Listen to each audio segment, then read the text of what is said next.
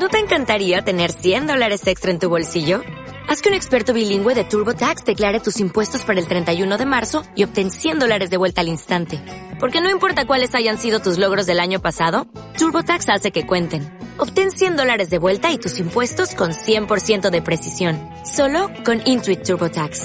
Debes declarar para el 31 de marzo. Crédito solo aplicable al costo de la presentación federal con TurboTax Full Service. Oferta sujeta a cambios o cancelación en cualquier momento.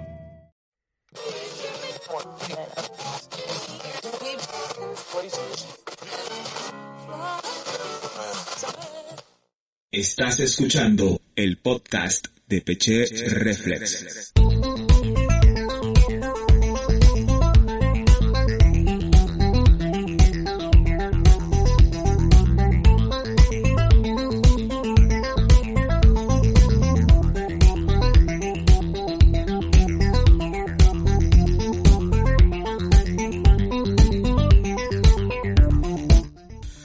¿Qué tal? Partida de gente amable. Sean todos bienvenidos una vez más al podcast de Peche Reflex. Muy agradecido porque se encuentren nuevamente eh, del otro lado de los parlantes y también muy agradecido por la cantidad de mensajes que me han hecho llegar desde distintos lugares.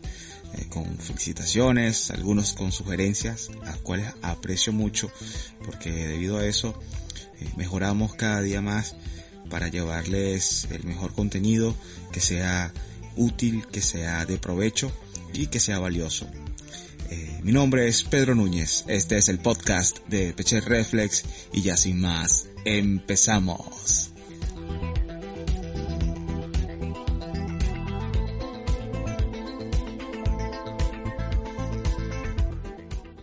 Les contaré brevemente cómo fue que gracias a esa chispa de idea de mi hermana, luego la contribución de mi sobrino, y yo configuramos eh, esa idea de, abrir un negocio de ese tipo, porque como ya les conté, eh, inicialmente nosotros teníamos pensado, eh, ya teníamos un proyecto adelantado, en un negocio de inversión, pero era totalmente diferente a eso. veníamos ya estudiando otro campo, veníamos estudiando otro mercado para cubrir otra necesidad en otro momento. Resulta que eh, mi hermana, en la trayectoria del desarrollo de, de, del negocio que inicialmente veníamos pensando, me sugiere que podríamos hacer una redirección de la inversión y que podíamos cambiar el, rumbo y me plantea la idea de abrir un, una, sala de spinning. En un primer momento a, a mí me, me pareció chocante, no me gustó mucho la idea porque en primer lugar no tenía experiencia ni ella, ni yo, ni mi sobrino en, en un negocio de ese tipo. Eh, segundo, bueno, que yo no era eh, practicante de la, de la disciplina, de hecho no me llamaba mucho la atención. Y eso implicaba, ese tipo de negocio implica trato directo con público, cosa que no teníamos experiencia y yo realmente no tenía idea de cómo manejar una situación como esa.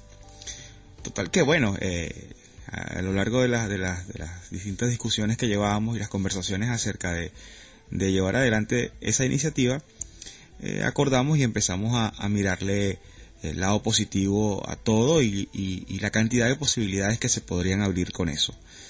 Y así nació la idea.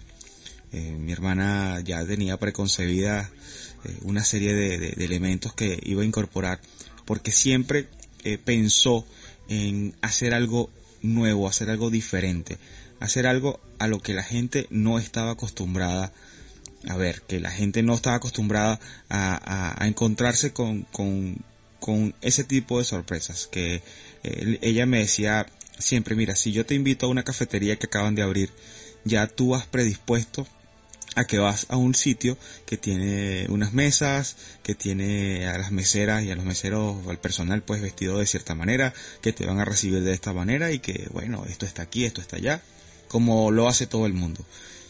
Yo, bueno, ella me dice, la idea es que lo hagamos diferente, que la gente se impacte en lo que pongan el primer pie ahí adentro. Y ahí empezó la nueva manera de hacer ese tipo de negocio en la ciudad.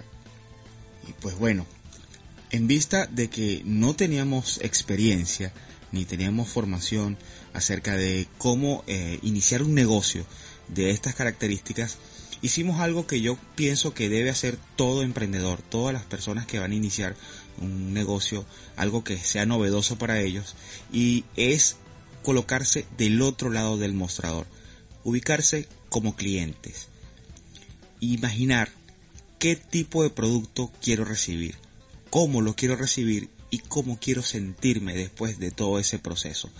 A partir de ahí empezamos nosotros a idealizar cómo debería ser nuestro negocio. Eh, si observamos a la competencia existente, vimos sus debilidades, sus fortalezas, pero nos concentramos más en, en ser clientes, cómo, cómo nos hubiese gustado que nos tratasen, cómo nos hubiese gustado que fuéramos recibidos y de ahí en adelante partió el camino de lo que ahora le voy a revelar. Yo les voy a revelar seis líneas de acción que nos funcionaron a nosotros, que con el, recorrido que fuimos llevando poco a poco nos llevaron a ese negocio, a tener el éxito que tiene, a mantenerse en la vanguardia y en la cima que hoy se encuentra. Lo primero que tienes que hacer con tu marca o con tu negocio es darle identidad. Eso es el primer paso y eso lo debes hacer iniciando antes de que el público te conozca, ya tú tienes que concebirle la identidad al negocio. Y te estoy hablando que desde el logo hasta los colores que vas a manejar en tu negocio, que son los con los que la gente te va a reconocer. Ya de una vez tú tienes que ir dándole personalidad a tu negocio. Si es un local donde las personas van a permanecer, por ejemplo, en el caso de nosotros, eh, la gente por lo menos duraba una hora y media dentro de nuestro local.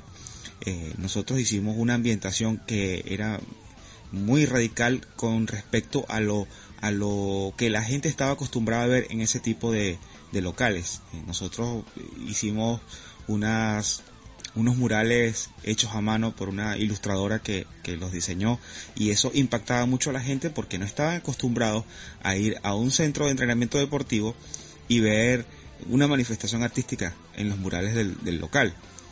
Estaban acostumbrados a ver eh, fotos o siluetas de gente musculosa eh, y nosotros lo que hicimos fue romper ese esquema. Rompimos ese molde y empezamos a, hacer una expresión artística con mensajes motivadores y eh, cosas que, que gráficamente le hacían sentir bien a la gente una vez que pisaban el local. Incluso eh, también nos asesoramos con, unos especialistas en olores y le definimos un olor al local, que mucha gente hoy se va a enterar de eso, pero sí, nosotros teníamos un, un olor particular que todavía cuando llegas al local eh, lo percibes y sí, la gente cuando tiene un olor similar que lo huele en otro lado, automáticamente se recuerdan de lo agradable y lo bien que la pasaron en nuestro local la última vez que estuvieron ahí. Y eso es clave. Eso es parte de darle identidad y personalidad a tu negocio. Otro punto importante es conocer tú directamente al cliente. Eh, no solamente conocerlo eh, en el ámbito técnico de conocer al cliente, no, me refiero a conocer la persona, de tratar con ella, eh, hablar con esa persona que visita tu local, preguntarle si, por ejemplo, una persona se ausenta por una semana y tú sabes que ya no fue esa semana, le pregúntale por qué no fue. Seguramente te va a decir que fue por el trabajo o porque estuvo de viaje o porque se enfermó o se enfermó su hijo o su esposo. La siguiente vez que vaya, le preguntas cómo siguió su esposo, le preguntas cómo siguió de su lesión y esa persona automáticamente va a conectar contigo. Se va a dar cuenta que tú estás pendiente de él más allá de como cliente de su salud o de su bienestar y eso ah, va a ser una conexión emocional de ese cliente contigo y automáticamente con tu negocio. Por eso es muy importante. Nosotros y practicamos eso que creo que se nos fue la mano porque de ahí han surgido extraordinarias amistades, incluso casi que como familia. Y una familia que ha crecido de cientos de personas porque a todos los tratamos por igual, a todos le damos la importancia que, le damos desde, el que tiene dos días yendo hasta la persona que está con nosotros desde que inauguramos. Eh, se les da un trato especial y lo hacemos sentir especial porque es que son especiales para nosotros. Lo, lo, y así tienes que verlo tú cuando tú empieces a, a captar tus clientes. Esos clientes van a ser tuyos. Esos clientes no solamente tienes que hacerlos que sean leales, también tienes que volverlos fan, fan de ti, fan de tu marca. Que si algún día van a un, a un local de la competencia, sientan que te están traicionando. Ese efecto nosotros lo logramos y funcionó bastante bien.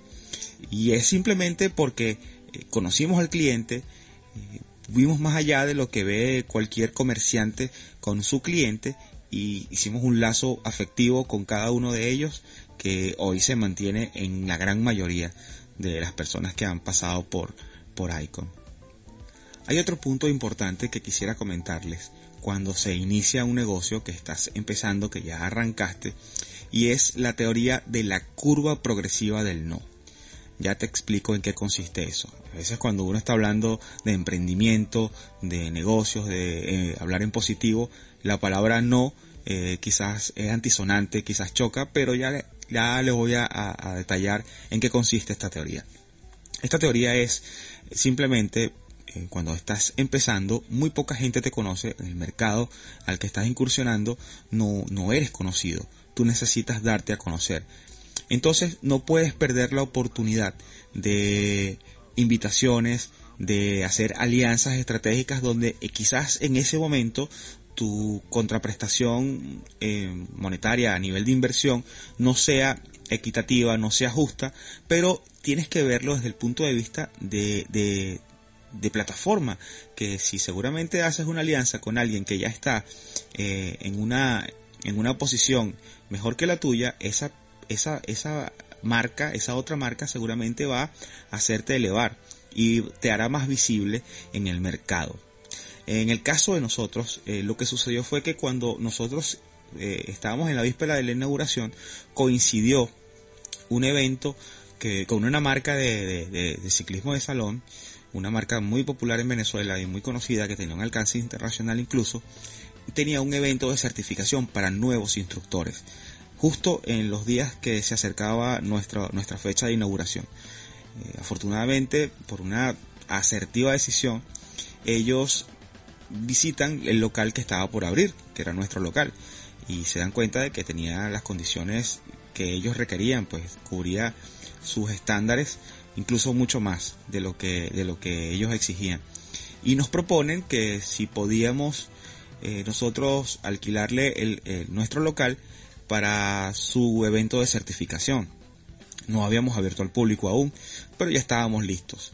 Inmediatamente hicimos un presupuesto que era era aceptable 100% con un precio muy muy cómodo para ellos para que dijeran que sí porque eso sirvió que durante los tres días de su evento que estaban ocupando nuestro local ellos se encargaron de difundir su evento, pero a su vez decían que lo estaban haciendo en arroba Icon Indoor Cycling. Y ese nombre empezó a rodar en toda la esfera fitness de la ciudad, incluso del país, y las fotos hicieron el trabajo ellos nos hicieron el trabajo nosotros. Nosotros prácticamente le regalamos esos tres días de local, pero al final el regalo lo recibimos nosotros porque eso nos sirvió de, trampolín mediático para que nos diéramos a conocer en la ciudad. Entonces cuando yo te voy diciendo que la curva progresiva del no, ¿qué significa? Que tú al principio, cuando estás empezando, tú a muy pocas cosas le dices que no, porque en la medida en que te vas conociendo, que vas ganando reputación, ese no se empieza a hacer, eh, ese sí, perdón, al, que, a las cosas que le va diciendo que sí, ese sí se va haciendo más escaso y el no empieza a tener prevalencia. ¿Qué pasa? Que cuando tú estás ya en un punto eh, favorable, en un punto elevado en ese gráfico, ya un sí tuyo es mucho más valioso, tiene mucho más valor porque ya eres un poco más exclusivo y eso te lo vas ganando con el tiempo. Esa fue la primera vez que nosotros dijimos que sí con mucha facilidad. Poco a poco, bueno, eh, la curva fue subiendo y ese, esa fórmula va cambiando. No significa que nosotros ahorita le decimos a todos que no, no, por supuesto. Hay alianzas que son convenientes y se siguen haciendo, pero eh, nuestra capacidad para elegir es mucho más amplia, tenemos mucha comodidad y a veces eh, el desgaste tanto físico como de la marca nosotros lo tomamos en cuenta antes de tomar una decisión como esa, pero sí se siguen haciendo alianzas. Pero entonces cuando tú inicias tu, tu negocio, por ejemplo, si tú eres fotógrafo y nadie te conoce y hay un evento, eh, una convención médica, y un amigo, un conocido tuyo que sabe que tú tomas muy buenas fotos, pero que nadie te conoce, te dice, mira, yo soy conferencista en, ese congreso de, en esa convención de medicina, y yo necesito que tú cubras eh, fotográficamente mi intervención. Yo te voy a postear en mis redes, no tengo cómo pagarte, pero voy a mencionar que esas fotos me las tomaste tú. Probablemente eh, tú lo vas a pensar y dices, bueno, pero este tipo que cree, esa persona va a conseguir como sea quien les tome la foto. Pero esa plataforma de darse a conocer es una oportunidad que tú no puedes desaprovechar. Entonces tú, en ese momento, en tu curva progresiva del no, tú vas a decir que sí, vas, toma la foto y al final quien va a salir ganando vas a ser tú, porque como ya te dije, él de una manera u otra va a conseguir quien le haga la foto. Tú tienes que aprovechar esa plataforma para darte a conocer en una esfera donde tú no tienes alcance, que es, por ejemplo, un congreso de médicos donde hay personal de la salud que siempre está requiriendo fotos. Hoy en día eh, las redes sociales eh, son la ventana, son la tarjeta de presentación. Ya la tarjeta física de presentación no existe. A hoy, hoy en día quien no esté en las redes simplemente no existe. Y hablo de la fotografía, pero te estoy hablando de que puede ser repostería, puede ser que hagas confección de ropa, pues lo que sea. Una oportunidad como esa, cuando estás iniciando, tienes que aprovecharla y no verla como algo eh, desventajoso para ti, porque todas las, las oportunidades que tengas para darte a conocer van a ser eh, siempre favorables para ti y para tu marca. Otro de los puntos importantes y claves es eh, una cosa que yo escuché hace mucho tiempo y siempre me gustó porque lo he puesto a prueba en, muchas oportunidades. Y es que el hierro hay que golpearlo mientras está caliente. Una vez que tú llegues y, ganas cierta reputación y ya vienes en ascenso, bien, has ganado una cuota de mercado importante, sientes que ya tu camino está hecho, que ya tú estás en un ascenso, no puedes perder la oportunidad de seguir haciendo cosas nuevas. Tú no puedes dejar de innovar. En ese momento, cuando estás mejor, cuando estás eh, a nivel de mercado, cuando estás a nivel de, de, de que has llegado al nicho que querías llegar, aprovecha ese momento y golpea el hierro mientras está caliente. Amóldalo sigue innovando, sigue dando sorpresas al público, porque eso es lo que va a mantener, mantener interesado al público de tu marca y de tu negocio, hacer cosas nuevas. Y cuando tú estás en ascenso, estás visible. Y mientras hagas más cosas, más visible te vas a hacer. En el caso que ocurrió con nosotros cuando ya estábamos en una muy buena posición, con una cuota de mercado, bueno, la mayoría de la torta ya la teníamos, pero eso no, no, no, no nos aletarga, eso no, más bien nos impulsó a hacer cosas nuevas y hacer cosas diferentes. Nosotros llegamos a hacer en un momento un evento en un launch, en un sitio que estaba de moda donde los jóvenes van a, pasarla bien, a divertirse, a todo eso, y tenía una, una tarima al aire libre donde Ahí instalamos las bicicletas y se hizo un evento con unas clases, con un concepto y un formato que nunca se había visto. Eso fue un evento que tuvo un impacto mediático muy impresionante. De hecho, el impacto mediático fue mucho mayor que el que vivió la gente en, la, en presencia eh, ese día. Eso fue magnífico. Fue un evento que tuvo alcance internacional. Eso llegaron mensajes de todas partes del mundo de gente que, que vio porque fue muy compartido la interacción en Instagram ese día fue magnífica y eso nos dio mucha más eh, relevancia en la ciudad como marca, como negocio y como prestador de servicios porque eso nos posicionó muy por encima de lo que ya estábamos y nos disparó y nos distanció de, de, de los segundos y terceros lugares que quedaron muy muy lejos con respecto a, a nosotros en el ramo. Otra cosa que tienes que hacer es, cuando ah, me refiero a que golpear el hierro cuando está caliente, es hacer alianzas. Y no necesariamente hacer una alianza con un, negocio o una marca que esté muy afín a lo que tú haces. puede ser una cosa totalmente distinta, como lo que les vengo diciendo. Eh, nosotros hicimos alianzas con otros centros deportivos que están de moda, porque a eso me refiero. Busca una alianza con una marca que ya esté de moda, que ya tenga el aprecio y la confianza del público, y eso te va a ayudar a ti y lo va a ayudar a él también pero si no, no necesariamente tiene que ser de, tu mismo ramo, puede ser algo totalmente diferente. Hay muchas maneras de combinar eh, negocios que hagan que haya una simbiosis y los dos se, emerjan y salgan triunfantes de ese tipo de alianza.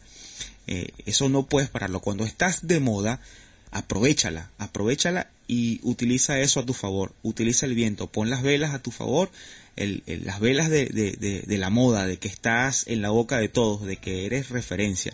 Aprovechalo e impúlsate con ese viento y verás cómo llegarás a puerto seguro. Hay otra cosa que eh, esto no es una regla, pero funciona. Tienes que buscar personas, eh, el personal que tú vas a tener, tu personal de apoyo, el personal que tienes en, en el negocio trabajando para ti, trata de que se parezcan a ti. Es, un poco raro eso, pero trata de que se parezcan a ti. No físicamente, me refiero a que tengan eh, la misma sensibilidad que puedas tener tú. Porque debes transferirle a tu personal sentido de pertenencia. Hacerles entender que esa empresa, ese negocio también es de ellos, en parte, y que en la medida en que ellos lo traten con cariño y compasión, ellos también se van a, beneficiar de eso. Es muy importante transferirle ese sentido de pertenencia a tu personal, tanto el personal eh, que te elabora eh, en, la sala como empleado y también el personal de apoyo que, que son, eh, por ejemplo, en nuestro caso, en nuestro caso, nuestro personal de apoyo era, eran los instructores, son los instructores. Ellos sintieron un, apego con nosotros por también el, el, trato en que nosotros estuvimos con ellos, hemos tenido siempre, de mucho respeto, de mucha consideración, y ellos eh, automáticamente eh, esa solidaridad salió y también se sentían dueños de, del negocio y trataban a la gente también como lo podíamos tratar nosotros. Y eso es muy importante para que haya armonía entre eh, los dueños, los propietarios del negocio y la gente que trabaja contigo. Eso a nosotros nos resultó muy bien y constante eh, buen trato con, tu personal, eso hace que le, des valor a tu negocio, a tu marca. Transferirle sentido de pertenencia y tú también con tus acciones demostrarle al personal que estás dispuesto a avanzar y cargar el mismo peso que cargan ellos. Y este punto es muy importante, es porque eh, trata ya de algo más eh, digamos más de la mente. No te conformes con hacerlo bien. Bien lo puede hacer cualquiera. Busca la excelencia. Eh, trabaja todos los días por encontrar la excelencia en el servicio que prestas, en el trato que das y en el producto que entregas. Siempre búscalo y eh, eso también la gente lo percibe, la gente se da cuenta cuando tú te esfuerzas y tú te esmeras porque el cliente reciba lo mejor que tú puedas dar eso también los va a cautivar y los va a mantener atados emocionalmente con tu marca, con tu negocio y contigo como persona. Todo esto que estoy contando lo hablo desde mi experiencia. Esto no, no es algo que yo leí en un libro. Estoy eh, relatando mis vivencias porque así me funcionó y hoy en día ese negocio eh, tiene una, una lista de poco más de 3.000 clientes que han pasado por ahí. No tenemos la capacidad de mantenerlos simultáneamente a todos, pero sí han pasado por ahí y se mantiene lleno porque hay un límite eh, físico para, para atender diariamente un número de personas, pero sí eh, constantemente hay gente que va, que viene, gente que no vive en el país, que no vive en la ciudad, pero constantemente están pasando por ahí y están vinculados emocionalmente con, nuestro negocio. Eh, y eso se ganó a, a, punta de trabajo, de esfuerzo y de mantener esas seis líneas que te hablé de, de cómo nosotros llevamos a cabo nuestro, nuestro éxito, nuestro, camino que nos llevó a la cima donde está hoy. En ese negocio, bueno, yo eh, tuve que abrirme paso hace unos meses por razones personales, tuve que abrirme en, otro, en otras ocupaciones, pero la gente que hoy se mantiene ahí, hay un nuevo elemento que, que llegó, una persona que es una gran amiga, que le incorporó eh, una inyección de energía al negocio novedosa, eh, sigue innovando, sigue la línea que ya tenía ese negocio y lo sigue llevando por buen camino en la codirección con las otras personas que quedaron ahí. Y bueno ya ese negocio está encaminado y todos los días innovando. No ha dejado de, de ser vanguardia y no ha dejado de estar en la cima y yo pues eh, no siento más que agradecimiento de mi paso por ese proyecto. Mm, solamente tuve aprendizaje, muchas cosas buenas, un montón de gente maravillosa que he conocido, amistades que aún conservo, momentos muy gratos y fue mucho trabajo. Aprendí cosas nuevas que me han servido y me seguirán sirviendo para el resto de mi vida y cosas que voy a, seguir aplicando en el futuro. Eh, le agarré el gusto al trato con el público, de verdad que es algo fantástico.